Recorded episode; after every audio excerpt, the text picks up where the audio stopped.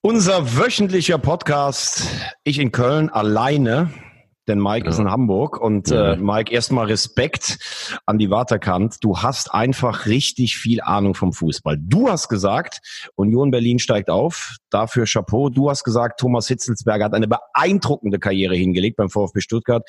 Und du hast gesagt, Hannover 96 ist eine Top-Marke im deutschen Fußball. Ich bin wirklich stolz, mit dir diesen Podcast machen zu dürfen. Du, das bin ich auch. Und wenn ich hier mal auf meinen Hund gucke in Hamburg, ne, der liegt hier irgendwie ähm, äh, ahnungslos, genauso wie sein Herrchen ahnungslos vom Fußball ist liegt er ahnungslos äh, hier auf den, auf den Brettern und äh, also auf dem äh, Parkettfußboden und fragt sich, wer sind eigentlich diese beiden Typen, die immer schreien, Eier. Wir, Wir brauchen Eier. Eier. Wir brauchen Eier. Der Podcast mit Mike Kleiss und Thomas Wagner. Thomas, es war ein, äh, ein, ein, ein wahnsinnig aufregendes Finale, muss man ganz ehrlich sagen. Also Champions League Finale hätte, ähm, es war kein richtig großes Spiel, aber ich finde, alles, was dann so passiert ist, hinterher fand ich eigentlich spannender als vorher. Nämlich äh, diese ganze Kloppo-Mania, die ist ja nun wirklich auf dem Siedepunkt angelangt. Zu Recht oder nicht? Ja, absolut zu Recht. Äh, erstmal gebe ich dir natürlich vollkommen recht. Äh, das Finale hat spielerisch überhaupt nicht das gehalten, was man nach dem Spektakel im Halbfinale sich vielleicht versprochen hatte. Ähm, ein bisschen komisch, denn wenn so früh ein Tor fällt, dann ähm, öffnet das ja oft äh, taktische Fesseln. Sehr unglücklicher Elfmeter natürlich für Tottenham, aber man hat gesehen, die waren schon von diesem Ereignis auch ein bisschen erschlagen. Ich denke mal, dass den Spurs dieses Erlebnis Finale was bringen kann, vielleicht für die nächsten Jahre. Ähm, letztlich denke ich, Liverpool schon der verdiente Sieger wirkten dann schon noch ein bisschen reifer. Und äh, ja, Klopp steht jetzt wirklich in der äh, auf einer Stufe mit den ganz großen Trainern, die mit deutschen Mannschaften oder mit ausländischen die Champions League gewonnen haben. Detmar Kramer, Udo Lattek, Jupp Heinkes, Hitzfeld, Ernst Happel. Ähm, also äh, vor allen Dingen dieses unsägliche ähm, Gelaber. Äh, Kloppo ist kein Mann für die großen Titel, der kann keine Finals gewinnen. Man muss auch immer schauen, mit welcher Mannschaft du überhaupt in ein Finale kommst, ist damit endgültig äh, der Vergangenheit angehörig. Ist der eigentlich wirklich so cool? Also ist der Normal One, ist der wirklich so cool, dass er sich irgendwie vor dem Finale nochmal vier Stunden schlafen legt und auch wirklich schläft und dann aufsteht und sagt so, ach, mach mal ein bisschen Finale jetzt und guck mal, wie es so läuft und und so? Oder ist das, ist er mittlerweile einfach auch schon so Profi, dass er genau weiß, was er zu sagen hat und dass er dann auch den Titel seiner Frau schenkt und dass er sehr unaufgeregt ist, dass er nicht mehr ausrastet dann äh, nach dem, nach dem Schlusspfiff und komplett ähm, sich schon in, innerhalb von zwei Minuten mit Bier zukippt.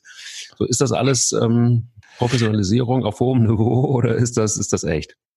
Ja, es ist, äh, ich glaube, es ist schon sehr vieles echt und vor allen Dingen, man darf halt nicht äh, vergessen, er ist halt hochintelligent und ich glaube, er hat auch aus vielen seiner Fehler so ein Stück weit äh, gelernt, dass der sich mit das hinlegt, das glaube ich schon.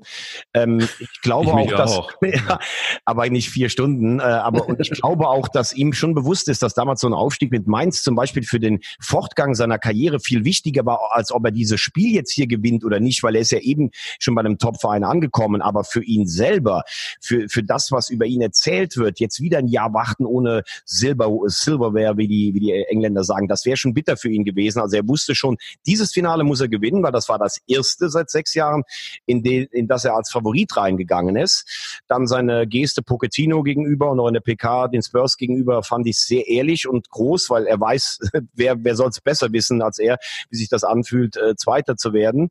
Und ähm, ja, auch wenn er, wenn er seiner Frau dankt, ähm, das kommt trotzdem alles irgendwie authentisch rüber. Ich glaube, der hat auch richtig schön einen geballert am Wochenende, wie man sagen kann. Und mhm. wenn man es zusammenfassen kann, er wird reifer, er wird älter, er wird erfolgreicher und er wird auch im Umgang mit den Medien, war er immer schon gut und bleibt es, als wenn er beim Medienhafen ähm, ähm, in Köln bei Mike Kleiss äh, ja einfach mal in die Schule gegangen wäre. Ja, das ist er. Leider nicht, aber er kann es einfach auch so. Er ist ein Naturtalent, also wie wir beide ja auch. Also ich meine, du, ich nicht. Ich habe keine Ahnung von Fußball, deshalb sage ich mal auch ganz Dafür bist du aber sehr weit gekommen. Ich bin sehr weit gekommen. Hast mittlerweile sogar einen Podcast. Wahnsinn. Ich habe einen eigenen Fußball-Podcast, ohne zu wissen, was ich da sage. Das naja, ist so schlimm ist es ja auch nicht. Also das, das ist manchmal ein bisschen zu romantisch. Aber du hast schon, du hast ja, schon, du spürst zwischen den Strafräumen, da spürst du was. Zwischen den Linien.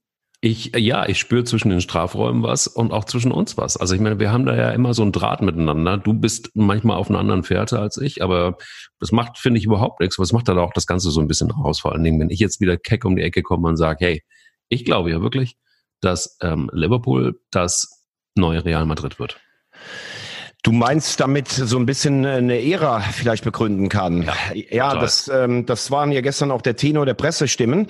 Ähm, ich glaube, was den Leuten insgesamt so ein bisschen an Liverpool gefällt, und wir sollen das Ganze jetzt auch echt nicht verklären. Also die sind trotzdem auch äh, diese Fenway Group, die die Boston, da Boston Red Sox im, im, ähm, im äh, Baseball, glaube ich, auch noch besitzen. Das hat mit, mit Romantik, Fußballclub von früh auch nicht mehr so viel zu tun. Aber Klopp schafft es irgendwie gerade so in der Tradition von Shankly und Paisley, dieses Besondere, der, der Trainer oder der Manager beim FC Liverpool, der ist ja auch so eine Art Außenminister dieser Stadt. Und das schafft er immer noch auf eine ganz besondere Art und Weise. Diese Nähe auch von diesem Stadion, den Fans, der Mannschaft, das flackert immer wieder auf. Ich glaube allerdings, dass im nächsten Jahr ganz klar das Ziel ist, die Meisterschaft zu gewinnen. Seit 90 haben sie diesen Titel nicht mehr gewonnen, mussten in der Zwischenzeit sogar Manchester United als Rekordmeister vorbeiziehen lassen. Wobei, wenn man jetzt gerade im Moment Liverpool mit Manchester United vergleicht, das sind ja Regale, die dazwischen, ja. was ich immer sagen würde gerne.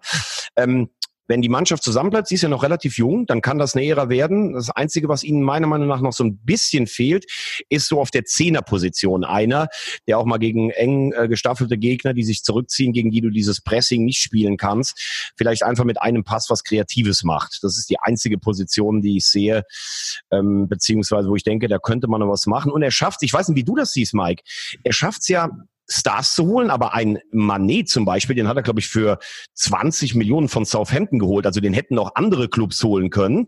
Dann hat man Spieler wie Milner und Henderson, das sind gebürtige äh, Liverpoolians. Also das sind die, die für die Fans auch da sind. Dann hast du so Außenverteidiger wie ähm, äh, Trent, Arnold, Alexander und Robertson und sowas, die richtig abgehen. Also das ist eine richtig gute Mischung, mit denen sich auch die Fans identifizieren können. Wie siehst du das?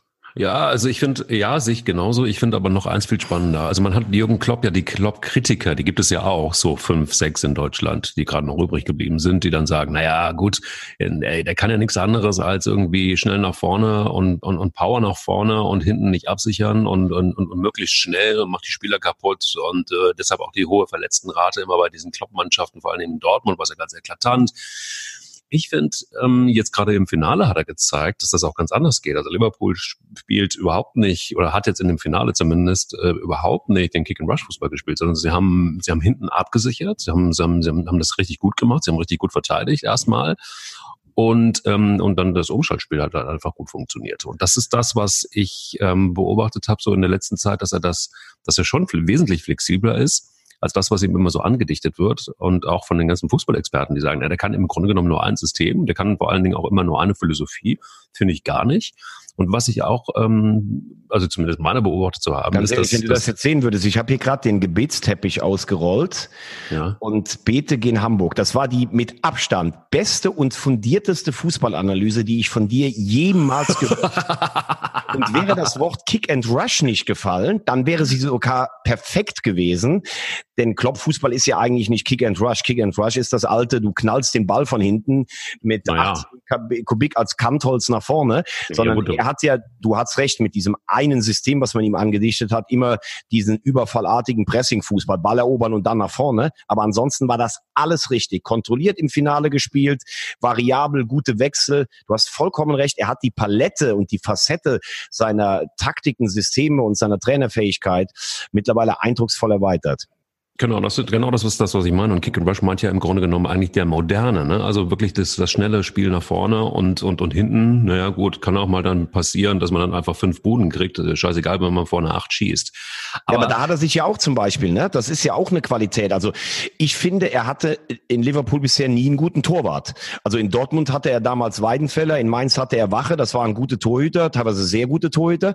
Und dann kam er nach Liverpool, hatte Mignolet, belgischer Nationaltorhüter Nummer zwei, vielleicht nicht oberstes Regal, du hörst ja immer das Wort Regal so gern, und wie er dann auf die Idee gekommen ist, Loris Karius zu verpflichten, also das weiß ich bis heute noch nicht. Ähm, Ach. Nein, ja. Loris Karius hat in einem Champions League Finale nichts verloren. Das muss man ganz ja. ehrlich sagen. Das ist ein solider äh, bis guter Bundesliga-Torwart gewesen, aber auf diesem Niveau kommen diese Fehler nicht von ungefähr. Genauso wie ich finde, dass Sven Ulreich ein hervorragender Vertreter für Manuel Neuer ist. Aber der Fehler, den er letztes Jahr gegen Real gemacht hat, du weißt also, Benzema da den Ball gegen den Fuß praktisch, ähm, äh, als der, der ihn praktisch frei dahingelegt hat und weggerutscht ist dann, der Ulreich. Auch das hat was mit der nervlichen Anspannung des Torwartes zu tun. Ich finde es übrigens sehr kurios, dass er jetzt als Nummer drei äh, für die Nationalmannschaft nominiert worden ist, aber da werden wir vielleicht gleich noch drauf kommen. Ähm, da hat Klopp sich total verpokert und dann holen sie diesen Alisson Becker, den brasilianischen Nationaltorhüter, ich glaube, das darf man übrigens auch nicht vergessen, für 70 Millionen und hat damit die letzte große Schwachstelle in seinem Kader geschlossen. Ja, wobei man, also ich finde, dieser Loris Karius ist halt einfach auch ein sehr gut aussehender junger Mann und ich finde an der Seite von, äh, von, von, von Hallo, Frau Sophia, Tomala wirkt er richtig gut. Hallo, da wirkt er richtig gut. Ja, da, aber wir reden doch jetzt über Fußball. Wir reden doch Ach nicht so. darüber, dass der so. mit einer sehr attraktiven Frau, äh, sehr tätowiert und sehr gut aussehend ein gutes Absolut. Bild. Wir reden doch ich über finde, Fußball. Rosamunde, reiß dich bitte zusammen. Du, ich finde, man, es muss auch ein bisschen, also ich finde, so ein, so ein Hauch von dieser klassischen äh, Fußballromantik muss da auch rein. Und ich finde, Karius und, und, und Tomala, wenn ich so die Gala durchblätter, ist einfach ein, ein geiles Thema. Ich könnte es auch stundenlang lesen. Ich könnte also auch so neben ja, dann so lies es Chat doch. Aber wir reden doch hier über Fußball. Und er hat ja, rein, reinbekommen, das gibt's doch gar nicht im letzten Jahr. Ja, das stimmt ja schon. Aber wenn man die Gala so blättert, ähm, neben so einem Champions League-Finale und verklärt irgendwie so. Sitzt du gerade beim Friseur oder was ist los mit dir und blätterst da in deiner Gala oder so? Nee, ich gucke gerade irgendwie, ich bin sehr gechillt, weil Bilbo, mein, äh, einer von meinen beiden Hunden, der liegt immer noch irgendwie sehr. Stimmt, wenn ich immer deine verliebten Bilder da auf den sozialen Netzwerken sehe, wenn du mit, deinem, mit deinen Hunden auf dem Boden liegst, dieser, dieser treue Hundeblick, dann weiß man natürlich, ja. wo alles herkommt.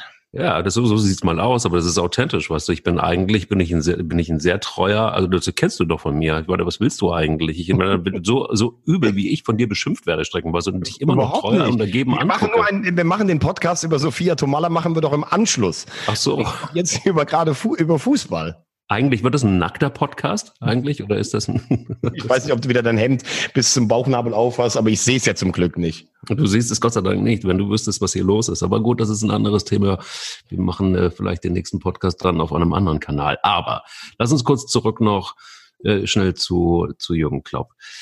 Ähm, auch wieder die klassische Romantik, aber äh, am Ende wäre es mir total scheißegal gewesen, ehrlich gesagt, ob er das Ding jetzt gewonnen hat oder nicht, wäre mir total egal gewesen. Ich finde, das ist wirklich so ein Trainer, der tut dem ganzen Fußball gut. Und Franz Beckenbauer hat es ja äh, zumindest, er wünscht sich ja nichts sehnlich, hat er nochmal bekräftigt, dass das Jürgen Klopp endlich irgendwann mal Trainer bei Bayern München wird. Ist das realistisch oder, oder ist das wirklich sowas, wo man sagt, hm, warum sollte er das tun? Warum sollte er das tun? Äh, dann äh, reißt er mal wieder nichts und dann ist er auch wieder weg und verbrennt sich da. Wie siehst du es?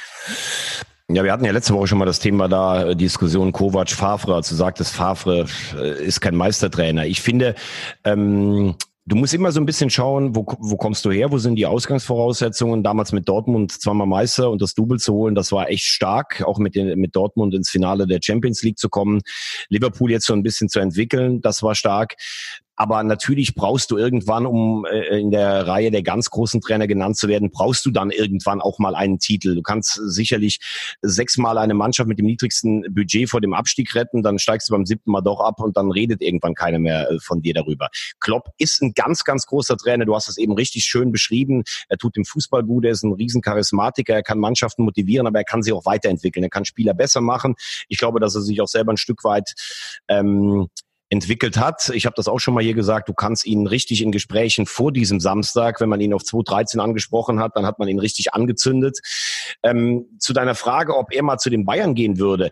Sicherlich denken die Bayern äh, ständig über ihn nach und sicherlich wird er sich auch mal damit beschäftigt haben, zum erfolgreichsten deutschen Club zu gehen. Ich glaube allerdings, wenn man seine Geschichte sieht mit Mainz, so ein bisschen der Underdog, der zweimal so dramatisch gescheitert ist im Aufstieg in die Bundesliga und dann hat er es dann doch geschafft.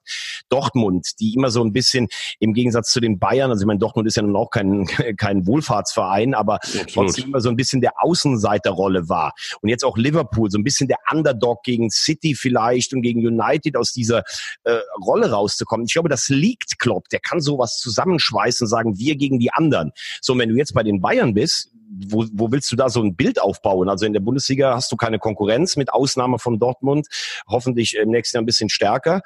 Ähm, und äh, ich weiß nicht, ob, ob diese Art, wie er auch Fußball spielen lässt, direkt zu so Mannschaften wie City, Paris, Real oder Bayern passen würden. Denn da machst du ja eigentlich immer das Spiel, verwaltest auch mal ein Ergebnis. Für diesen Fußball steht er irgendwie nicht so. Ich glaube, also nur meine Idee, dass der sicherlich noch drei, vier Jahre Liverpool macht und dann deutscher Nationaltrainer wird. Das wäre meine Prognose für Klopp. Ich glaub, kann mir nicht vorstellen, dass es im Vereinsfußball noch groß was gibt, was ihn reizen würde nach Liverpool. Vielleicht dann eher Spanien, so Barcelona, das könnte ich mir vielleicht noch vorstellen, so vom Flair, da würde er passen. Oder Atletico Madrid, das ist auch so eine Underdog-Truppe. Aber ich glaube, der wird deutscher Nationaltrainer nach Liverpool. Aber ist das nicht zu früh? Also ich meine, es müsste doch nicht noch irgendwie sowas dazwischen kommen wie, wie, wie, wie, ja, wie Real zum Beispiel. Also ich meine, was ist, was ist da los bei Real? Das ist, das war wirklich mal ein Verein mit viel Glanz. Gefühlt ist es so, dass sie sich da irgendwie auch ein bisschen verzockt haben. Sie kommen irgendwie nicht mehr so richtig hoch. Es ist die Einkaufspolitik, es ist keine Ahnung.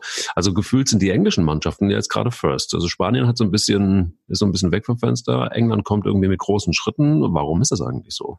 Ja gut, ich meine, England, äh, da ist viel Geld, 10 Milliarden in der Liga. Trotzdem muss man immer noch sagen, wenn du siehst, Tottenham hat zwei Transferperioden sich gar nicht verstärkt. Liverpool haut jetzt auch nicht so raus. Immer, du hast ja auch, wenn du ein Talent hast oder ein Spieler, der interessant ist in England, dann balgen sich ja sechs Vereine darum. Die beiden aus Manchester, Chelsea, Arsenal, Arsenal plus die beiden Finalisten. Während in Deutschland, wenn ein Talent groß ist, dann darf Dortmund mal draufschauen und die Bayern holen es dann nachher. Also von daher ist der Konkurrenzkampf in England natürlich viel, viel größer. Spanien weg, weiß ich nicht. Ähm, also Spanien ist immer noch die Nation, die am meisten und am häufigsten die Champions League gewonnen hat. Barcelona hat sich halt im Rückspiel einfach ein bisschen äh, auch verschätzt. Ähm, bei Real ist es so, dass letztlich Perez alles entscheidet, der Präsident. Die haben ja noch nicht mal einen Sportdirektor oder nur so einen äh, Frühstücksdirektor. Ähm, dann hatte das einigermaßen im im, im Griff, dann ist die Mannschaft über, überaltert. Guck dir mal Gareth Bale an, den wollten sie unbedingt verpflichten. Das war so ein Marketing-Ding auch von, von Perez. Der ist nie unangefochtener Stammspieler gewesen. Selbst jetzt, als Ronaldo weg war, ich glaube nicht, dass Klopp sich sowas antun würde. Also der lässt sich doch nicht von einem Präsidenten, der selbst nie gegen den Ball getreten hat, lässt er sich doch nicht sagen. Das ist in Liverpool hat er alles im Griff. Da ist er ja der Manager, das ist ja in England der, der die Einkäufe tätigt, plus Trainer. Das war ja immer schon so in England. Ähm, aber klar, Real hat für den sicherlich auch einen Glanz. Also wenn Real Madrid oder Barcelona anrufen, dann legst du sicherlich nicht auf. Genauso wie wenn die Bayern ja, anrufen. Schon. Weil, ja, schon. genau. Schon. Medi die Medienarbeit könnte man da sicherlich noch ein Stück weit verbessern. Aber du, wenn äh, im nächsten Jahr die EM in Deutschland nicht ganz in die Hose geht, dann wird Jogi Löw bis äh, zur nächsten WM machen. Das sind noch drei Jahre. Dann wäre Klopp sieben Jahre in Liverpool. Und dann könnte ich mir sehr gut vorstellen, dass er das machen würde. Sehr, sehr gut könnte ich mir das vorstellen. Oder geht zu Chelsea. Also wir hatten ja am Mittwoch. Nein, nein, nein, nein, nein, nein, nein. Du gehst von Liverpool nicht zu Chelsea. Das macht Klopp niemals. Diese ja, Vereine, beiden Vereine mögen sich überhaupt nicht. Das machst du nicht. Oder Arsenal. Also ich meine, ich will ja auch eigentlich nur ganz gekonnt. Ähm, also Ach so, jetzt verstehe ich. Hast du, hast du verstanden jetzt, ne? Ja, du willst, auf, du willst aufs kleine europäische Finale, Chelsea Arsenal noch rüberkommen. Ich wollte mal auf den Mittwoch noch gucken. Genau, ja. Chelsea klatscht Arsenal mit 4-1 weg und Olivier, Olivier Giroud macht in der 49. das äh, das, das, das erste Tor und ähm, legt dafür einen Grundstein. Also ich finde Giroud ja sowieso einen mega geilen Spieler. Ich habe den äh, in der Euroleague gegen den ersten FC Köln, zu dem wir später nochmal kommen müssen unbedingt, also explizit zu Timo Horn, gesehen irgendwie und war echt beeindruckt von so einem Typen irgendwie, auch riesengroß, technisch cool, trotzdem schnell und ein geiler Spieler. Weil, weißt ähm, du, weißt du, wie das damals war? Da hat doch äh, Arsenal hier mit einer B11 ist in Köln aufgetreten, weil Arsenal Gott. war ja schon qualifiziert. Der FC war im Abstiegskampf der Bundesliga und dann ist Girassi, keiner weiß, wie es passiert ist, hat sich in den Strafraum geschleppt und mit den letzten Kräften ist aber irgendein Bein gefallen, das ihm angeboten wurde. Man es war 1-0. Der FC hatte, glaube ich, in der Bundesliga drei Punkte und ich stand vom Birkenhof unweit des Müngersdorfer Stadions und dann sagte so, äh, hörte ich ein Gespräch zwischen zwei FC-Fans na, ich verstand das nicht. Wir können mit jeder europäischen Top-Mannschaft mithalten, aber in der Bundesliga haben wir keine Chance. Ne? So, so war das damals. Und äh, ja, Giroud ist ein ähm, ist ja wirklich nicht filigran, ist ein Wandspieler, äh, Torschützenkönig in der Europa League ähm, hat das im Zusammenspiel vor allen Dingen mit Hazard überragend gemacht. Hazard hat nochmal gezeigt, was das für ein überragender Spieler ist. Der wird Chelsea natürlich fehlen, Stimmt. vor allen Dingen, wenn ja. die Transfersperre kommt. Geht ja für 115 Millionen zu Real. Das ist ein, ein Transfer, der sehr viel Sinn macht, weil das ein Spieler ist, der kann eins gegen eins auflösen, der ist kreativ. Ähm, zum Finale eigentlich nur zwei Sachen. Baku hat sich als völlig falsche Wahl entschieden. Das sage ich nicht, weil ich nicht möchte, dass auch mal in solch kleineren Ländern ein Finale stattfindet oder irgendein fußballerisches Großereignis. Aber die haben nächstes Jahr drei Spiele bei der Euro plus ein Viertelfinale. Finale. Und wenn man weiß, dass aus dieser Region keine Mannschaft eine Chance hat, irgendwo in ein Finale zu kommen, dann ist das schon, also für die Engländer waren das zwölf Stunden Flug hin und zurück. Die Stimmung war abenteuerlich schlecht. Äh, weil da waren überhaupt gar keine Fans aus England da. Ich glaube, es waren maximal 4000 aus England da, sonst kamen viele Arsenal-Fans oder Chelsea-Fans aus dem Libanon, haben wir welche gesehen, aus dem Iran. Alles toll, aber das war keine Fußballatmosphäre. Äh, Sarri hat seinen ersten großen Titel geholt. Ich könnte mir sehr gut vorstellen, dass er damit zu Juventus Turin geht. Und eins noch ganz kurz zu Mesut Özil, wo ja sich so ein bisschen die Diskussion über seine sportliche Leistung und über das, was daneben passiert, immer so ein bisschen vermischt hat. Ich finde, du hast am Mittwoch mal wieder ganz klar gesehen, dass er niemals ein Anführer war, niemals der die Mannschaft mitgerissen äh, hat. Der war bei Yogi Löw, wenn, wenn das gut lief und auch bei Real, ist das natürlich ein ganz feines Teil einer toll geölten Maschine. Aber wenn man sich irgendwie mal aufbäumen muss, wenn man mal einen Akzent setzt, wenn du, wie hat Martin Keane gesagt, die Arsenal-Legende? Sie hatten Hazard, wir hatten Özil. Also das war ungefähr das Vernichtendste, was ich nach dem Spiel gehört habe. Ja. Und dann geht der beim Stand von 0-2 oder was es war, oder 0-3, geht er mit einer beleidigten Miene runter, klatscht keinen ab, anstatt schnell runterzulaufen, weil die Zeit, sie waren ja eigentlich noch mal dran mit zwei, drei Chancen, klatscht den Trainer nicht ab, motzt darum. Äh, nachher gratuliert er den Chelsea-Spieler nicht, geht mit seinen eigenen Spielern nicht. Also ganz ehrlich, vom Sozialverhalten in einer Fußballmannschaft wäre es mir früher schwer, äh, schwer gefallen, mit jemandem wie Özil in einer Mannschaft zu spielen, muss ich ganz ehrlich sagen. Das ist natürlich alles erstes räudig, finde ich. Also ich fand dieses Spiel, übrigens das nochmal zu sagen, irgendwie dieses Spiel der B11 des FC Arsenal gegen den ersten FC Köln in Köln, das war ein echt ein räudiges Spiel. Und ich fand auch dieses Spiel von, äh, von, von Özil ähm, ebenfalls mega räudig. Aber es ist jetzt zu viel der Psychologie. Trotzdem muss ich sagen, ich habe mal eine Dokumentation gesehen, ich glaube bei einem alten Sender Sky über Mesut Özil. Und da zeigt er in oder öffnet er die Tür, ich glaube, es war so eine 30-minütige Doku.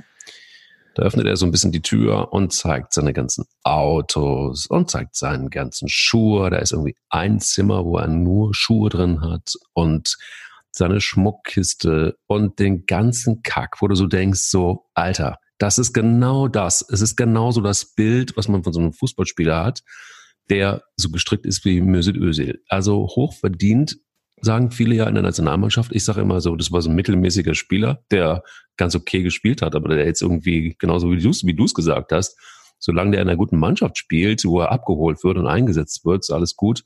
Aber wehe, der muss irgendwie selber was reißen, dann passiert ungefähr gar nichts. Also diese Dokumentation, um das nochmal zu sagen, war irgendwie so ein, einfach ein ganz geiles Bild, das er von sich selbst gezeichnet hat, weil da war er vor allen Dingen eins, nämlich echt und authentisch was dasselbe ist. Aber gut. Und da sage ich dann immer so, okay, wenn man sowas gesehen hat, dann ist doch, muss doch jedem klar sein. Das wird ein Spieler sein, der, das ist eine reine Ich-AG, wie es natürlich viele sind, keine Frage. Aber das ist so ein ganz besonderer Fall. Und wenn ich dann einfach in der Verlängerung all das ganze Desaster äh, sehe, was da passiert ist mit der Nationalmannschaft, wie das auseinandergegangen wie ist, wie er sich verhalten hat, dann nochmal dieses ganze Gerede, dass er äh, den türkischen Präsidenten einladen will zur Hochzeit und so weiter und so fort. Ganz ehrlich, wenn ich dann auf die Idee komme, den immer noch als, als Spieler einzusetzen, auf diese Art und Weise, dann habe ich es nicht verstanden, weil das muss doch was mit einem, da ist doch was im Kopf kaputt. Da ist doch ein ja, also ich, ich würde sagen, er wird ja gar nicht mehr groß eingesetzt. Also Emery hat ihn ja bei Arsenal so oft auf die Bank gesetzt. Ähm, ich glaube, er hat äh, eine Idee im Finale gehabt. In der Nationalmannschaft spielt er eh keine Rolle mehr und er spielt für keinen europäischen Topclub noch eine Rolle, dass man den holen würde. Also Özil wird nicht als einer der ganz Großen in die Geschichte eingehen. Und wenn du das sagst, was du in der Doku gesehen hast, ich finde, es gibt kaum einen Spieler, der mehr Fähigkeiten hat am Ball als er.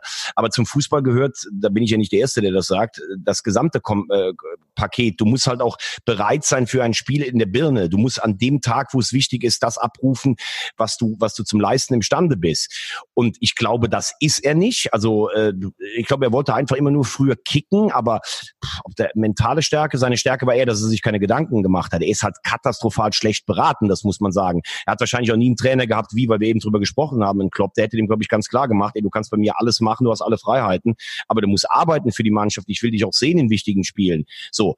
Und dieses ganze Kokettieren Kokettieren äh, mit, mit der Türkei. Das ist ja eigentlich fast nur noch peinlich im, im, im Zeichen auch dieser Affäre vor der WM. Ich glaube, er möchte sich da äh, für nach der Karriere irgendwie schon den Boden bereiten, weil er irgendwelche geschäftlichen Interessen in der in der Türkei dann da hat. Aber also ich, ich war nie ein großer Fan für Özil. Ich finde trotzdem, dass er, äh, dass er wahnsinnige Fähigkeiten hat, die er aber völlig unzureichend ausgeschöpft hat. Und jetzt zieht er sich dann immer ins Schneckenhaus zurück. Alle anderen sind schuld und man versteht ihn nicht. Also eigentlich muss man ehrlich sagen, haben wir jetzt schon viel zu lange über ihn gesprochen, für das, was im aktuellen Fußball noch zählt.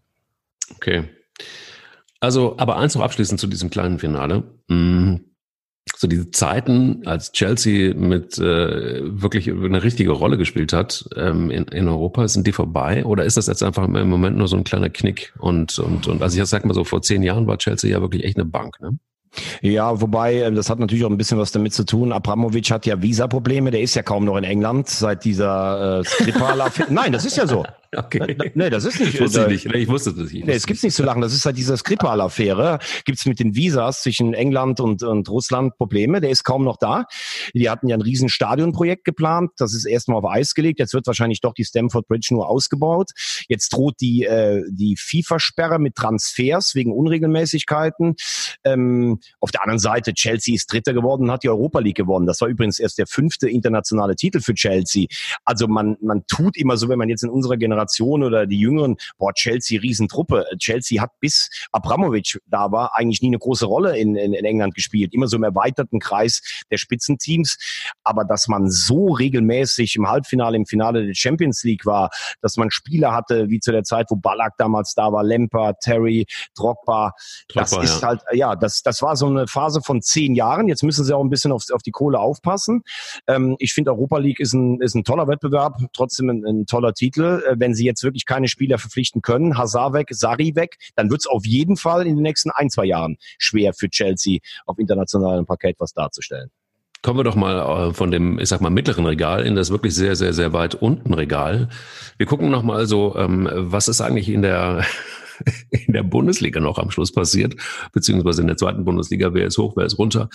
Und ich ähm, bin sehr happy, muss ich ganz ehrlich sagen, dass ich, der ich wirklich keine Ahnung von Fußball habe, in der Prognose gar nicht so falsch gelegen. Sie haben mir vor Wochen schon gesagt, dass Union Berlin aufsteigt und der VfB Stuttgart abgeht in die zweite Bundesliga. Damit dann also der dritte Abstieg, soweit ich weiß. Und ähm, ja, alles richtig gemacht, würde ich ja, sagen. Du hast, äh, was soll ich dazu sagen? Du hast äh, wirklich schon ganz früh, als es ja noch darum ging, ob äh, Union an meinem heißgeliebten HSV vorbeizieht, du hast gesagt, Union steigt auf. Ich habe es mir echt nicht vorstellen können, äh, weil ich finde, Union ist eine stabile Truppe, Union ist schwer zu schlagen, wie 15 Unentschieden in der Saison und zwei in der Relegation zeigen. Ich finde, dass die haben eine ganz tolle Arbeitermentalität, die haben einen tollen Trainer, aber spielerisch war das teilweise echt schon relativ dürftig und ich konnte ja. mir dann erst nicht vorstellen, dass sie den HSV hinter sich lassen, wobei ich davor immer gewarnt habe und ich habe auch nicht gedacht, gedacht, dass der VfB Stuttgart diese Geschenke, denn diese Relegation, diese beiden Spiele, das war ja nach dieser Grottensaison wirklich ein Geschenk, ähm, dass, dass man das irgendwie äh, wirklich so leichtfertig verspielt wie in diesem Hinspiel und auch im Rückspiel. Da waren sie in der ersten Hälfte die klar bessere Mannschaft, aber nachher hatte man ja nicht das Gefühl, da stemmt sich eine Mannschaft mit allem, was es gibt, gegen den Abstieg. Ähm, ich finde, dass äh, ich finde, dass Union der Bundesliga richtig gut tun wird. Das ist ein tolles Stadion, das ist eine tolle Fankultur. Die haben das Stadion selber gebaut. Jetzt werden sie es ausbauen. Wenn du den Präsidenten gesehen hast, den Dirk Zingler danach, da hast du gedacht, der kriegt gleich vor Glück einen Herzinfarkt. Äh, das war Wahnsinn, was das für die Menschen da bedeutet. Fand ich ganz toll. Ähm, mich hat immer nur gewundert, dass du einerseits sagst, dass Thomas Hitzelsberger so einen tollen Job macht und dann, ich meine, der war immer in der, in der Rückrunde auch da. Vielleicht hat er zu lange am Weinziel festgehalten. Willig hat dann eigentlich gar keinen schlechten Job gemacht, hat in sechs Spielen nur einmal verloren, aber halt auch zu wenig gewonnen. Nur was ja ganz krass ist, also erstens mal muss man jetzt mal überlegen, was wird mit Stuttgart in der nächsten Saison? Der Big Player in der zweiten Liga, die meiste Kohle, aber der Abstieg kam ja dran trotzdem letztlich überraschend, also nicht wie der FC im letzten Jahr. Du gehst mit der Hälfte des Kaders dann in die zweite Liga, kannst planen, sondern das trifft sie sehr, relativ unvorbereitet.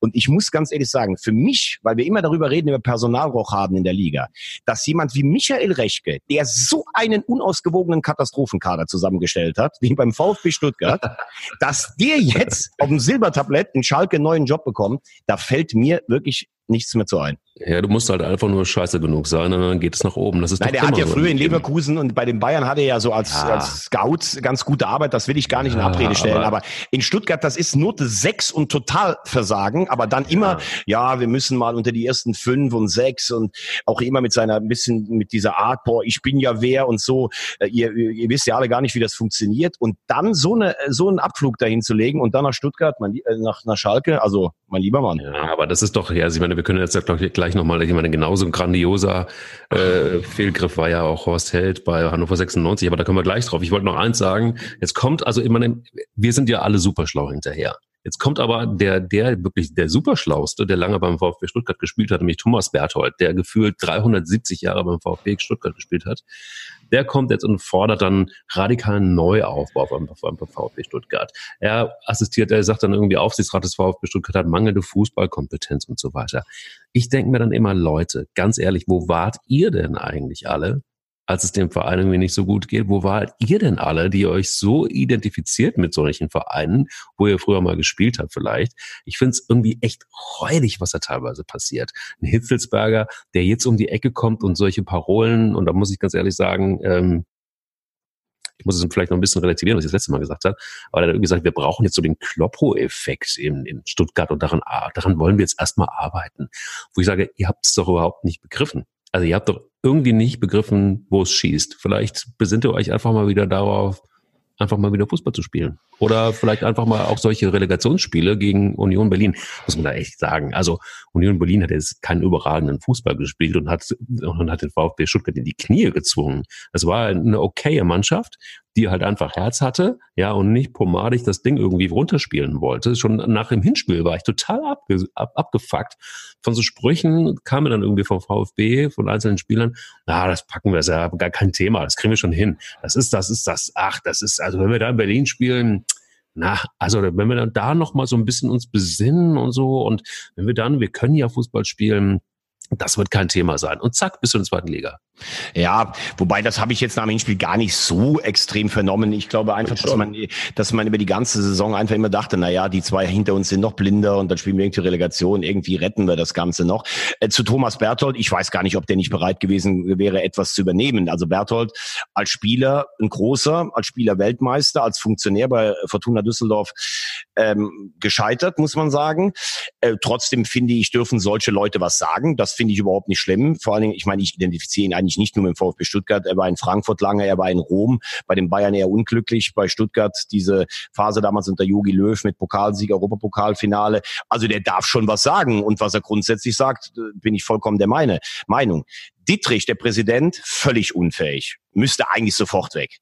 Ähm, dann Rechke habe ich drüber, äh, drüber gesprochen, katastrophale Arbeit gemacht.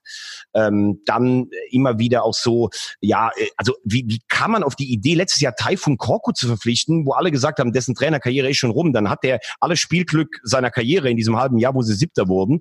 Dann sagt man, oh, der spielt ja gar nicht offensiv. Dann holt man Weinziel, der zu dem Kader auch nicht gepasst hat. Also das war ja alles Stückwerk. Ich glaube, was er damit sagen will, in Stuttgart ist so eine wirtschaftlich und finanziell starke Region. Da denken alle, ja, das muss doch genauso funktionieren wie im Firmenleben. Dann holen wir jetzt mal die besten Wirtschaftsbosse zusammen. Der eine wird Präsident. Dann holen wir noch irgendeinen dazu, der vielleicht ein bisschen vom, vom Kader Ahnung hat. Der Rechte kann uns dann was erzählen. Dann wird das erfolgreich. So funktioniert Fußball aber nicht. Und im Aufsichtsrat ist noch zu wenig Fußballkompetenz. Ich weiß nicht, wie die Rolle da von Guido Buchwald ist. Der ist ja zurückgetreten. Da gab es ja Anfeindungen untereinander. Äh, das hat natürlich auch immer was mit Eitelkeiten zu tun. Die würden gerne am liebsten alle äh, irgendeinen Posten haben. Buchwald als Manager beim KSC auch keine große Arbeit geleistet. Es heißt nicht, wenn du Top-Fußball Fußballer warst, dass du auch ein Top-Funktionär bist. Aber eins weiß ich ganz sicher, wenn du ein Top-Wirtschaftsboss bist, dann hast du mit Fußball noch lange nichts am Hut. Und was beim VfB passiert, das ist abenteuerlich schlecht. Zweiter Abstieg in drei Jahren. Wow, Respekt. Ja. Ich bleibe jetzt aber trotzdem mal bei den Aussagen irgendwie der, der, der Spieler nach dem Hinspiel und ich sage dann, äh, zitiere dann ähm, einen großen Trainer, ähm, der gerade vor ein paar Tagen gesagt hat, ein wenig Demut tut uns gut. Von wem ist das Zitat? Na, na komm. Jetzt, äh, jetzt mal den alten, äh, den alten, äh, ich greife ins oberste Regal und sag mal, die Vorlage kannst du jetzt verwandeln. Ich, ich weiß es nicht. Keine Ahnung. Ein wenig Demut tut uns gut. In diesen Tagen, welcher Trainer äh, hat das wohl gesagt? Keine Ahnung? Nee, keine ähm, Ahnung. Nein. Es ist dein Lieblingstrainer Dieter Hecking gewesen, äh, kurz nach seinem äh, Antritt beim HSV. Ja. Und äh, da hatten wir, glaube ich, auch prognostiziert, dass Dieter Hecking äh, das oberste Regal ist, oder? Ne, wir hatten, wir hatten den Sonderpodcast und da habe ich gesagt, obwohl Becker weg ist und mit Hacking ja schon relativ weit war, laut meiner Informationen wird er auch unter Bolt oder mit Bolt Trainer, hat sich bestätigt. Äh, ich finde die Kombination Bolt-Hacking für den HSV in der zweiten Liga super. Also damit könntest du auch zu einem Erstligisten gehen. Ähm, ich finde, dass Hacking in der Vergangenheit, ob in Aachen, Nürnberg, Hannover, immer gute Arbeit gemacht hat. Wolfsburg Vizemeister, Supercup-Sieger, Pokalsieger im Viertelfinale der Champions League fast real rausgeworfen. Gladbach solide gearbeitet, hat in der Rückrunde häufiger mal den Abschwung nicht aufhalten können, weiß aber selber, glaube ich, auch, dass die Topvereine in Deutschland jetzt nicht mehr auf ihn zukommen. Wolfsburg war ja damals ein Topverein. So, und bevor du dann irgendwie wartest, dass du vielleicht irgendwie ein, An ein Angebot bekommst von einem Verein, der in Deutschland Mittelklasse ist, dann geh doch lieber zu einem abgestürzten Riesen wie dem HSV und hoffe, dass du es besser machst äh, wie in den letzten neun Jahren alle deine Vorgänger. Wenn du die nämlich zurück in die Bundesliga bringst, fand das auch interessant, das äh, Vertragskonstrukt. Nur wenn er aufsteigt, verlängert sich der Vertrag. Nur wenn er dann die Klasse hält, verlängert er sich nochmal. Bolt hat ein gutes Näschen. Ich finde auch die ersten Personalentscheidungen gut. Du setzt halt auf gestandene oder talentierte Zweitligaspieler, denn du bist ein Zweitligist. Und ich glaube, dass Hacking einfach auch Ruhe reinbringt. Und er hat schon so viel erlebt. Also den wirft auch nicht das erste Stürmchen von der Bild, von der Mopo oder vom Abendblatt um, sondern der steht da seinen Mann. Also ich finde, es ist eine gute Wahl. Ähm, ich würde sagen, Stuttgart und der HSV also Stuttgart ist der Topfavorit, HSV hoffe ich auf Platz zwei. Nürnberg muss man mal gucken mit neuem Trainer, neuem Sportvorstand. Ja, und Hannover, deine große Liebe, äh, alte Liebe heißt ja das Vereinslied, glaube ich. Ähm, da hast du eben übrigens über Horst Held, finde ich nicht ganz richtig. Der ist Meister geworden mit Stuttgart, war sechsmal im Europapokal mit Schalke. Ja, Stuttgart. Ja, Hat Stuttgart, in Hannover ja. nicht gut gearbeitet, aber in äh, Stuttgart und Schalke schon gut gearbeitet, besser als Hitzelsberger im Vergleich, der ja nur ein halbes Jahr gearbeitet hat. Ja, und in Hannover, glaube ich, ganz klar ist mittlerweile das Problem Martin Kind, ähm, der auch ein Unternehmer ist, der auch glaubt, viel Invest gibt viel Ertrag. Und Slomka, boah, das war nach Hannover, wo er gute Arbeit geleistet hat. Weder in Hamburg noch gar nicht in Karlsruhe, die er voll an die Wand gefahren hat, war das ähm, keine gute Wahl. Und jetzt praktisch nostalgisch, okay, Schlautraff und Slomka, die waren damals dabei in Europa. Das ist großes Risiko, muss man sagen. Das ist ein Riesenrisiko und äh, äh, lustigerweise ist es so, dass man dann auch irgendwie komischerweise immer merkwürdige Stimmen hört, so nach dem Motto, okay, ähm, was soll das jetzt? Also was ist das jetzt für eine, also Schlaudraff irgendwie versteht auch, glaube ich, verstehen viele auf der Geschäftsstelle auch nicht so richtig. Dann so ein äh, Mirko Slomka, also ist ja natürlich relativ absehbar. Ne? Jetzt wollte man so eine Hannover-Lösung haben, so eine richtige Hannover-Lösung, wo ich immer so denke, ja okay, auf der einen Seite greift man nach den Sternen und möchte eine ganz große große Fußballmarke sein und möchte in Europa eine Rolle spielen und hat das ja auch schon mit viel Geld. Und auf der anderen Seite kommt dann so ein Mirko Slomka um die Ecke, dann kommt ein Schlaudraff um die Ecke, wo ich mir so denke, so wie kommt man denn da drauf? Also was, was ist denn die Idee dabei? Ja, Schlaut, Schlautraff äh, kann man zum Beispiel sogar noch sagen, das ist echt ein intelligenter Junge.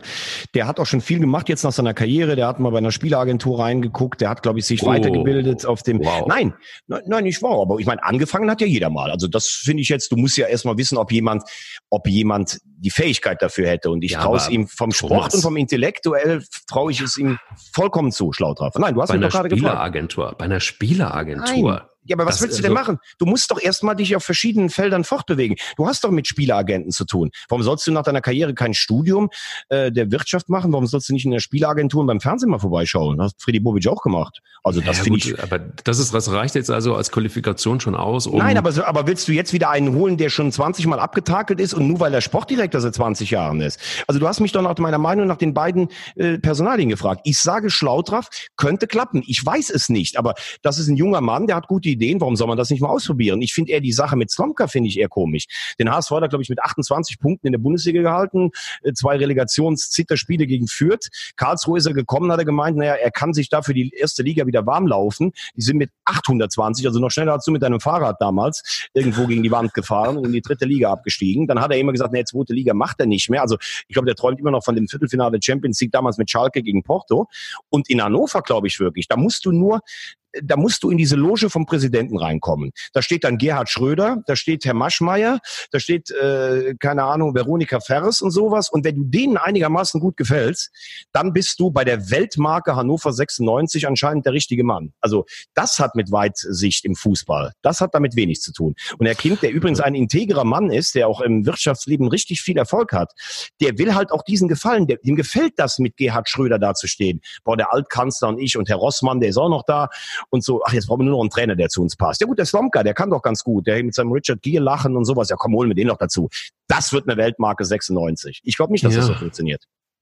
Ich glaube es auch nicht. Also vor allen Dingen, es gibt, es gibt für mich ja auch immer, du weißt ja, dass ich immer auch mal zwischen den Zeilen gucke und lese und versuche irgendwie so ein bisschen da reinzugucken in solche Köpfe. Und ich habe den ein paar Mal bei Sky gesehen, irgendwie Mirko Slomka, wo da irgendwie, da gibt es so ein Format, hilf mir, du weißt das viel besser ja, als ich. Äh, Champions Corner. Für die Spiele, die sie nicht übertragen dürfen, dann machen sie Alter. praktisch so, analysieren sie das ein bisschen. Alter, wenn ich, wenn du da gelandet bist, dann ist doch alles zu spät. Also ich meine, ich habe seltene Sendungen gesehen, die kannst du einfach knicken. Die kannst du einfach. Hallo, ich war da auch schon mal zu Gast. Lass ja, das mag ja sein. Aber warum gehst du denn, warum gehst du denn da rein? Wenn ich dein Manager wäre, dann würde ich sagen, lass mal, lass mal die Finger weg. Aber das ist, das ist wenn du es wärst, ja. Das ist wirklich, das ist ja das Grauen. Stell dir das mal vor. Wenn du, du da landest als Trainer, wenn du bist beim KSC gescheitert und musst dann in die Champions Corner, das ist doch Höchststrafe. Ja, ich weiß nicht, vielleicht hat er sich auch was anderes darunter vorgestellt. Vielleicht hat er gedacht, er ist der, er ist so ein Experte wie Erik Meyer oder sowas, der das übrigens sehr interessant macht, finde ich, in der Champions League, äh, Dienstags und Mitt äh, Mittwochs.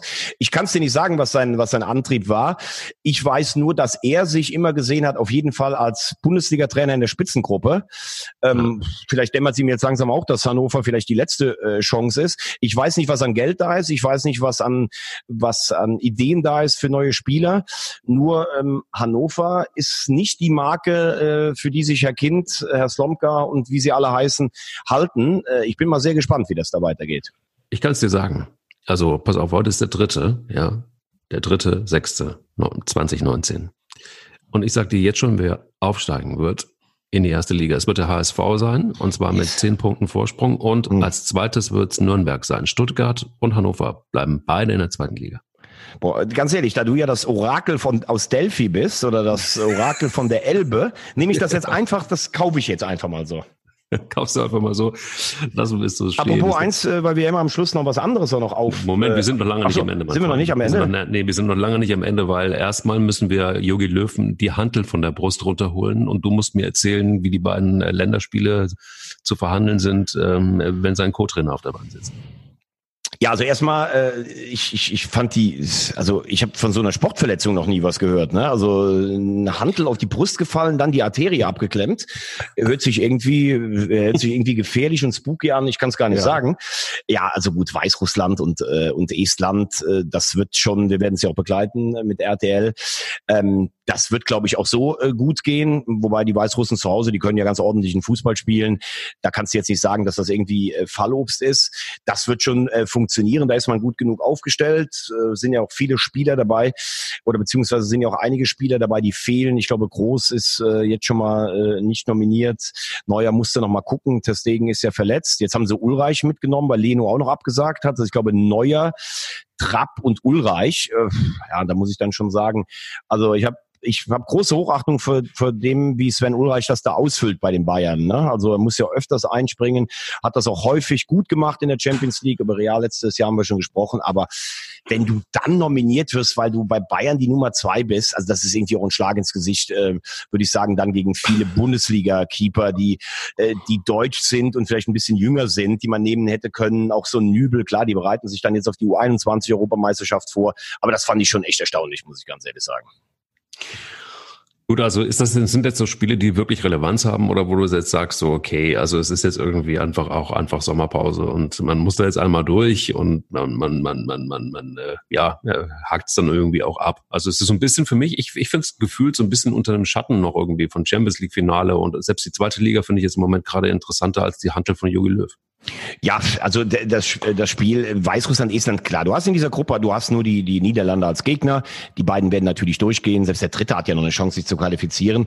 Gehört halt einfach dazu. Für die kleineren Länder ist es auch schön, gegen den Großen mal zu spielen. Musst du jetzt einfach äh, sehen als, als Chance vielleicht auch für den einen oder anderen jüngeren Spieler in der Nationalmannschaft so ein Stück weit anzukommen, ein Stück weit auch Verantwortung zu übernehmen. Das finde ich alles soweit okay. Aber wenn du natürlich so ein Champions League, in Europa League Finale, Relegation, wo es um alles geht und dann sagst du so zum Abschluss, ja, jetzt nochmal Weißrussland und Estland, das ist vielleicht für die Spieler gar nicht so. Aber ich finde schon, finde die Konstellation auch interessant. Wie gesagt, wie, wie ist es dann, wenn Sorg das jetzt alleine macht? Ähm, wie können sich auch Spieler wie Havertz vielleicht schon eine Position in der Nationalmannschaft, in der Akzeptanz, in der Hierarchie nach oben arbeiten. Also das finde ich schon durchaus interessant. Ich äh, werde, also wir, wir werden bis Samstag, werden wir es schaffen, dass auch du noch Interesse daran hast und dir das Spiel bei uns bei RTL anguckst. Das ist geil, dann sehe ich dich wieder im Fernsehen beim RTL. Vor übrigens mit, mit unserem Technikchef hier, mit, mit Thorsten Bender, unserem gemeinsamen Freund, sind wir ja zusammen in Minsk. Der Mann kennt sich gut aus in diesem Land. Also in all ja. diesen osteuropäischen Staaten ist er zu Hause. Ähm, freue ich mich sehr drauf auf diese Kulturreise mit ihm. Ja, Thorsten ist, ein, ist, ist, ja der, ist ja unser Soundmann. Also wenn du in Köln bist und ähm, wenn ich hier in, in Hamburg bin und äh, verträumt auf äh, meine Hunde gucke mit dem verträumten Hundeblick. Also das ist dann, der Mann, der hinter uns steht, ein starker ja. Mann hinter zwei Männern. So muss es sein. Hinter jedem Mann steht, steht meistens auch ein starker Mann übrigens. Das heißt es nicht so. Also in Köln ist es auf jeden Fall so, aber hör mal, ähm, ich habe noch eine gute Nachricht hinten raus, aber bevor die kommt, müssen wir zwingend nochmal auf Timo Horn eingehen den äh, Torwart des ersten FC Köln. Der hat jetzt seinen äh, gesamten sozialen Netzwerk-Accounts geschlossen erstmal, weil er die Fanwut nicht mehr ausgehalten hat. Das ist irgendwie auch irgendwie krass, finde ich. Du hast Fußballspieler, die eigentlich in diesem Internet leben. Also ihr zweites Leben, Instagram und Facebook und Twitter und so. Und da geht's richtig zur Sache. Und da finden sie es auch mal ganz geil, wenn sie eine neue Frisur haben und wenn sie eine neue Freundin haben und wenn sie ein neues Auto haben und wenn sie eine neue Tasche haben und wenn sie neue Schuhe haben und so keine Ahnung, sind sie da quasi die haben ja zwei Jobs. Auf der einen Seite sind sie Fußballspieler und auf der anderen Seite sind sie auch irgendwo Influencer und ähm, äh, äh, vertreten irgendwelche Marken. Und ähm, Timo Horn ja auch ganz gerne Fußballschuhe und so. Jetzt schlägt ihm mal so die Fanwut entgegen und er sagt, mi, mi, mi, mi, ich lebe zwar davon auch, aber jetzt melde ich mich mal ab. Ich, hab, ich möchte nicht mehr mit euch spielen. Was soll das? Ja, gut, ich, ich äh, kenne jetzt die, kenne natürlich nicht die Wucht äh, der Häme, der Kritik und sowas. Ich weiß, dass er in Köln mittlerweile alles andere als unumstritten äh, gesehen wird. Das kriegst du ja auch mit. Er galt ja immer als das große Torwarttalent. Viele haben gerade hier im UFC-Umfeld immer gesagt, das wird der neue Nationaltorhüter. War ich schon ein bisschen skeptisch, weil wir schon ein paar Leute auch in seinem Alter oder nur wenig älter haben, die vor ihm sind. Ähm, hat, das habe ich ja hier auch schon gesagt, in den letzten ein, zwei Jahren für mich sich nicht mehr weiterentwickelt. Das mag aber auch, er ist ja immer noch kein alter Torwart, auch ein ganz normaler Teil der Entwicklung sein. Aber was schon auffällt, und da gebe ich dir ein Stück weit recht, ähm, wenn sie hochkommen, diese Spieler, wenn sie gefeiert werden, wenn sie äh, mit Leistung überzeugen, dann ist das alles toll. Aber man ist dann oft überrascht, wie schnell das auch ins Gegenteil umschlagen kann. Und das verstehe ich wiederum nicht, weil das ist ja selbst bei uns so, oder wenn, wenn, wir, wenn wir eine Sendung machen, da wirst du auch auch mal kritisiert, auch unter der Gürtellinie, kannst dich aber nicht gleichzeitig darüber freuen, wenn dir 15 Leute schreiben, wie toll du das gemacht hast und bist dann beleidigt, wenn ein oder zweimal was, was Schlechtes schreiben. Trotzdem sollte natürlich auch hier gelten und den Eindruck habe ich schon, dass diese Grenzen des guten Geschmacks immer häufiger unterschritten werden. Ähm, also von daher kann ich das schon irgendwo nachvollziehen. Überrascht bin ich immer nur, wie überrascht die Spieler sind, dass ihnen da auch mal Gegenwind entgegenschlägt, wenn es mit der Leistung nicht so stimmt.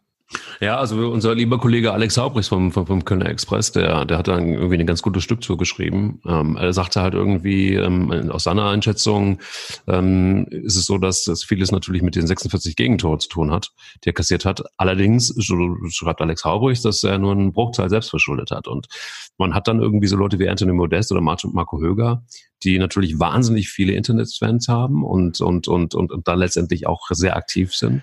Und dann hat man dann irgendwie, muss man es einfach auch vielleicht aushalten. Du kennst es, ich habe ja heute irgendwie bei Facebook auch bei dir gelesen, da gab es ja auch so den einen oder anderen Hater, der dann irgendwie über eine Sendung herzieht und das braucht man nicht und dich als Moderator und so. Man ist ja schon in dem Moment, wo du auch nur im Blub sagst, also wenn ich auch nur was von Fahrradunfall erzähle oder von meinen Hunden erzähle, ich werde schon selbst von dir hart gehatet, ja, wenn ich was, wenn ich was von meinem treuen Hund erzähle. Das Interessante ist, dass der, der, der, der da den Hater spielt, mit dem habe ich früher Fußball zusammen gespielt. Wir sind Rheinlandmeister zusammen geworden, ein richtig guter Kicker. Ähm, Bayern-Fan, ich glaube, er mag Klopp nicht so und äh, manchmal mag er auch das nicht, was ich sage. Ich finde es dann eher immer so lustig, wie er das da drunter schreibt. Also wir posten ein Bild aus Baku von, von Weidenfeller und mir, äh, lustiges Bild, weiße Weste und der Einzige, der was Negatives drunter schreibt, ist er dann. Ich weiß nicht, ob ihm das irgendwie eine Befriedigung äh, verschafft oder sowas, kann ich nicht sagen. Ähm, aber wie gesagt, grundsätzlich ein guter Junge, damit muss man dann auch mal, damit muss man dann auch leben, äh, auch wenn es manchmal unqualifiziert ist. Nur bei Horn ist es vielleicht, also der Horn denkt sich, warum hat denn der Höger bessere Kritiken als ich? Der spielt doch jetzt auch nicht so gut. Das ist wahrscheinlich das, was er denkt. Aber weißt du, Horn wird gefeiert hier, er und Hector sind den schwierigen Weg in die zweite Liga mitgegangen und dann lässt er sich ein neues Frisürchen machen mit Zopf und dann hat er einen Vollbart und dann gibt's Stories mit der Frau und dann fährt er mit Marot in Urlaub und ich würde mal sagen, fast das Kölsche It-Girl so ein bisschen. Und dann sagen die Leute irgendwann, ey, sag mal, der, was ist denn eigentlich mit dem los? Der kriegt vermeidbare Gegentore wieder in Paderborn. Der wirkt auch nicht mehr so beweglich wie früher. Hat der vielleicht an Masse zugelegt? Darüber machen sich die Leute Gedanken. Und dann kriegst du halt auch mal Gegenwind. Und ich sage, Timo Horn ist ein guter Torwart, dem vieles offen gestanden hat. Und er hat sich in den letzten zwei Jahren nicht weiterentwickelt. Das darf man sagen. Man darf auch über seine Fehler diskutieren. Aber wie gesagt, wenn es unter die Gürtellinie geht, dann finde ich es scheiße. Aber das ist nun mal so. Und das sollte auch jeder wissen, der einigermaßen in äh, sozialen Netzwerken unterwegs ist. Ja, es, man muss halt eins sagen, ich finde, das ist halt wirklich so, wie soll ich sagen, also es sind junge Leute, ne? das darf man echt nicht vergessen. Es sind echt junge Leute und die dann auch sehr schnell gehypt werden und genauso schnell wieder, ich meine, wie lange ist es her, dass Timo Horn gefühlt schon die neue Nummer eins äh, bei der Nationalmannschaft war? Das war jetzt vor, na, vor drei Jahren hat man das irgendwie, war das, war das sonnenklar. Da war auch sonnenklar, dass der der nächste Top-Torhüter beim äh, BVB wird und, und, und. Und plötzlich ja gut, aber das ist ja, das ist ja auch Teil des Geschäfts. Erinnere dich ans Olympiafinale gegen Brasilien. Dieser Freistoß von Neymar, der war für mich nicht unhaltbar. Es war ein Elfmeterschießen, da kannst du dem Torwart eigentlich nie einen Vorwurf machen. Aber Timo Horn, der, der hat den Ball ja noch nicht mal im Fernglas gesehen bei fünf Elfmetern von den Brasilianern. Also dieses Horn für Deutschland und sowas. Also bleibt mal alle ein bisschen auf dem Boden. Wenn der, äh, wenn der in Topform ist, der Timo Horn, dann gehört der zu den fünf, sechs besten deutschen Torhütern, keine Frage. Aber Nationaltorhüter Nummer eins, also ganz ehrlich, da musst du schon auch eine schön gefärbte FC-Brille anhaben. Gut, also ich finde, ähm, wir haben jetzt die, wichtigsten Themen durch. Ich, es gibt nur eins, wir haben ja irgendwie nochmal den, den, den, den Sidekick der Woche ähm, für hinten raus. Und ähm, hey, Thomas Doll hat geheiratet, das dritte Mal. Wir wünschen ihm alles, alles Gute. Ist das nicht äh, für ihn wenigstens so ein Versuch? Er hat in, in Ungarn geheiratet, es gab Gulasch, habe ich gehört. Und, ähm, überraschend in Ungarn. Ja, aber völlig ich, überraschend, völlig überraschend. Ich habe ihn vor zwei Monaten oder vor drei Monaten im Doppelpass, eine Woche vor seinem Hannover-Engagement äh, getroffen, saßen wir nebeneinander. Ganz mhm. netter Typ, Dolly. Ähm, auch einer, der, der, der das Leben auch liebt, der sich in Budapest fühlt. Ja, so war doch sein Spitzname. Ich meine, als er damals kam, der hat den HSV 91 gerettet mit einer Rekordablöse toller Fußballer, wirklich. Wir kennen den das ja heute Schaf, als Trainer. Das Schaf, das erinnert mich sofort an, an dieses Schaf. Weißt nein, du nein, nein, der war ein ganz eleganter, äh, ganz toller Fußballer. Hat als Trainer in Hamburg und, und Dortmund durchaus Erfolge auch gehabt. Ich glaube, er hat sich ein bisschen anders vorgestellt in Hannover. Er dachte, er kommt dahin mit frischem Wind. Dann hat er am Anfang, das haben wir auch schon im Podcast mal besprochen, wie er da die Mannschaft teilweise auch angezählt hat. Ganz am Schluss haben sie noch ein bisschen die Kurve bekommen. Ich glaube, dass er sogar vielleicht sogar gehofft hat, dass es für ihn noch weitergeht. Er hat ja auch noch Vertrag in der zweiten Liga. Aber insgesamt wird das wohl eher als unglückliche Liaison in die Geschichte eingehen. Aber vergessen wir nicht, beim letzten Abstieg von Hannover vor, wann war das? Vor drei Jahren, Thomas Schaf in der Rückrunde, ein einziges Spiel gewonnen, zehn Niederlagen. Ja, brutal.